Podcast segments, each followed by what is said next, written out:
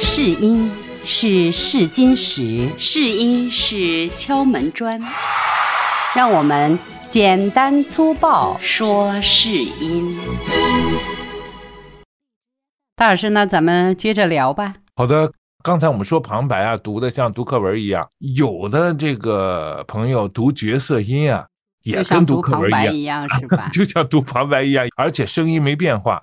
呃，比方说文案里边出现四个人物，他都这么说话，这个角色音不嗯就是大老师你要求的戏精要上线吗？哎，戏精上线。还有一点是这样的，好多朋友也会出现这个问题。刚开始一句话他出来了，读着读着又回到就他变了，就原来的，回去了。回到他自己的声音上去了，所以这就完全从甲方的角度上来说，就听不出到底哪是角色，哪是旁白。哎呀，大啊老师跟你说个特别好笑的事情，嗯就是因为像这种初学的人哈，就嗯。觉得可能一个角色他的嗯。这个角色音是通过自己的不同的位置发出来的。呃，为了能够持续的，就先把嗯。一个角色 给他录完，就是哪怕就是说 旁白是嗯。我，角色也嗯。是我，那我把它嗯。分开录，嗯，这种很笨的办法，可嗯。能对初学的人还真有一定的用处。是吗？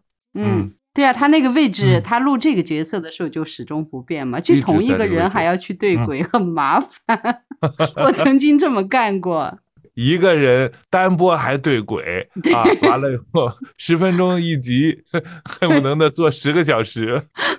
这个也是没有办法的办法，就说明就嗯功夫不到家嘛，没学到嘛。嗯，要时间长了以后，如果说比较熟练了，嗯，就嗯不会出现这种情况。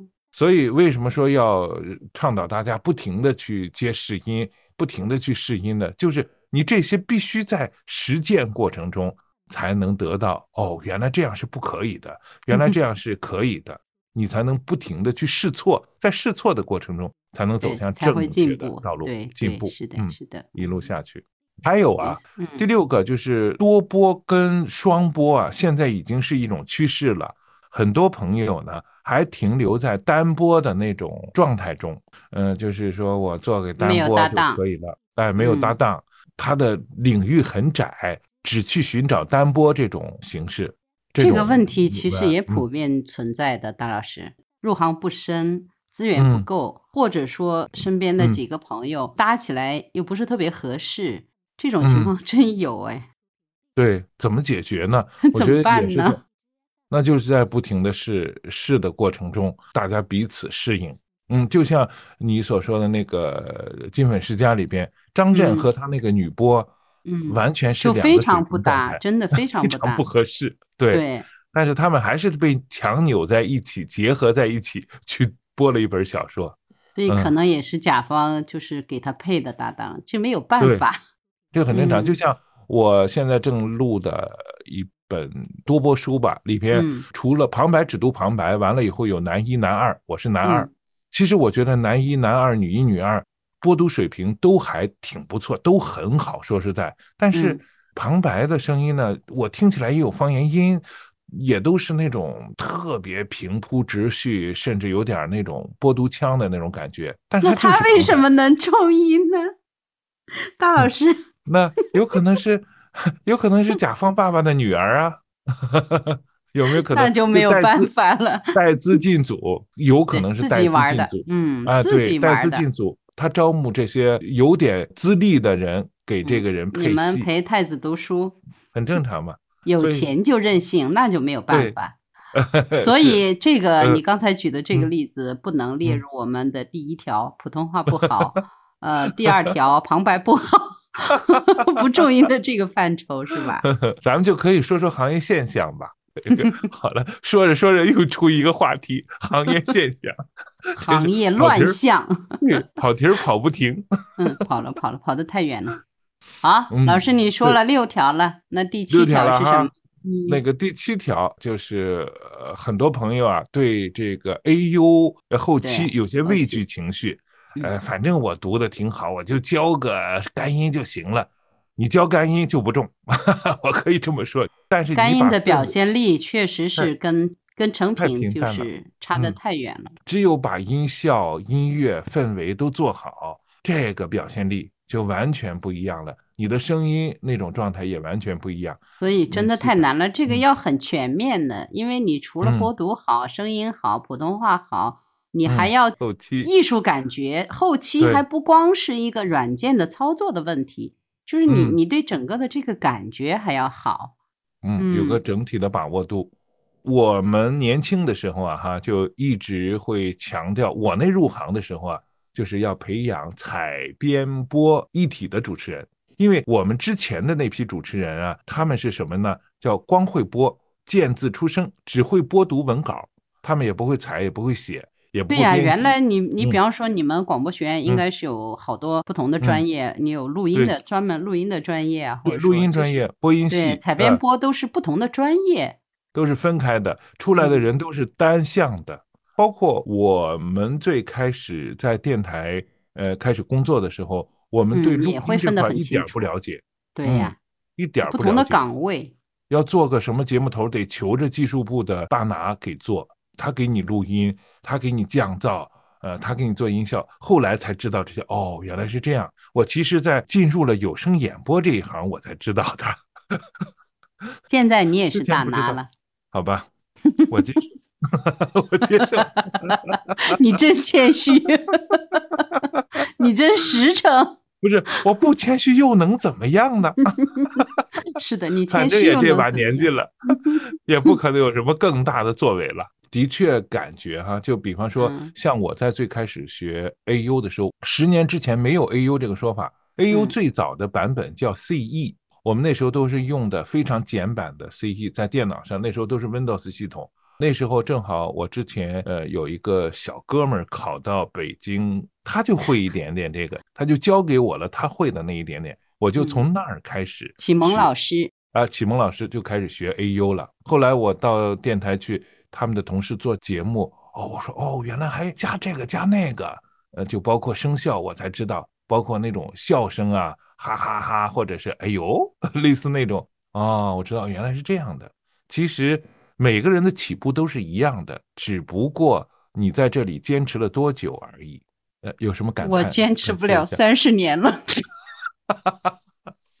好的，我们说最后一个吧。最后一个其实跟第四个很相似啊。播读呃，还有一种呢，就是播音腔是什么呢？就跟播读新闻或者是朗诵很板正很相，似，每句话都会把头一个字或者四个字给它瞪出来，后边就正常了。就像朗诵一样，无论角色音也好，无论旁白也好，反正嗯总之一直听着在朗诵，啊情绪特别高听着在朗诵昂。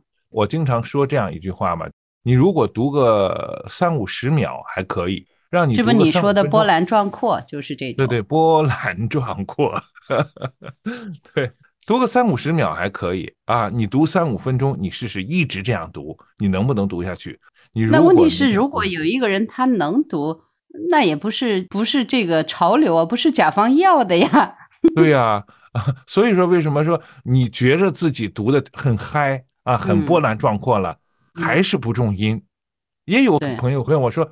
我读的，我觉得已经很有感情了，我恨不得 都要把这个什么身家性命都要豁出去去读了，为什么还不重音呢？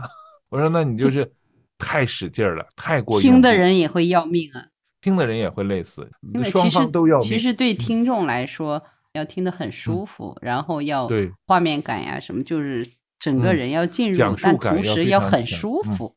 呃，嗯你的播读要像流水一样流到听众耳朵里，然后流到听众心里，而不能像钉子啊或者是对锡就是去给很愉悦的，很愉悦、很平很平缓、平淡的愉悦。比方说像惊悚，是不是惊悚我就可以去读的很惊悚？其实也不会啊。也不会，只是嗯局部的极个别的重音的处理，你把它处理的很惊悚就可以了。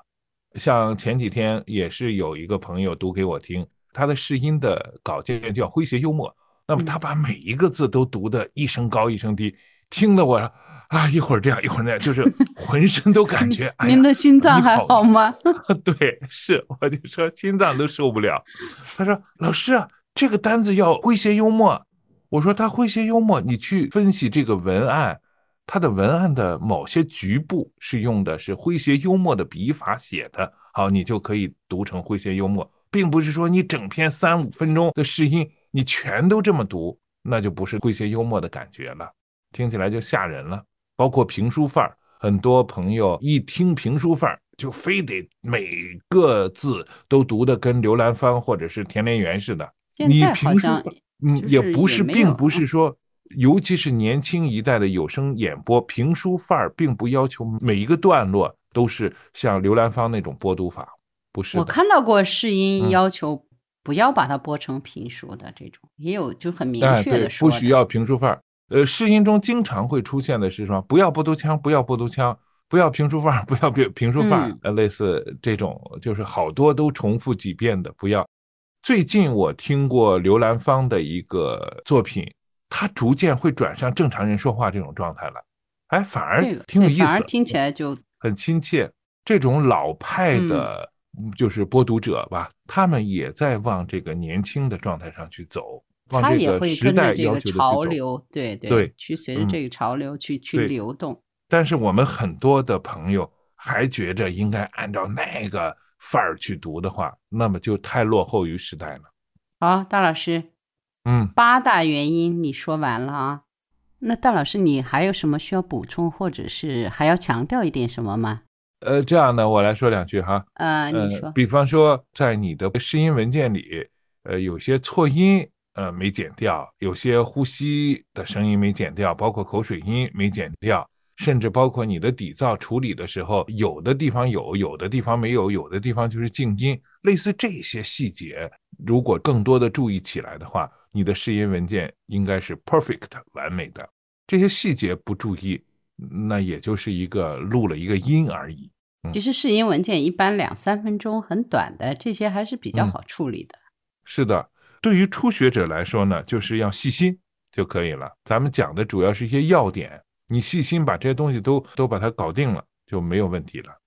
大师今天总结的 这些东西，那我们就今天先到这儿，好吧？反正我们俩也是比较随意的，想起来了再说吧。下一期没问题。嗯，好的，今天节目就到这里，听众朋友再见。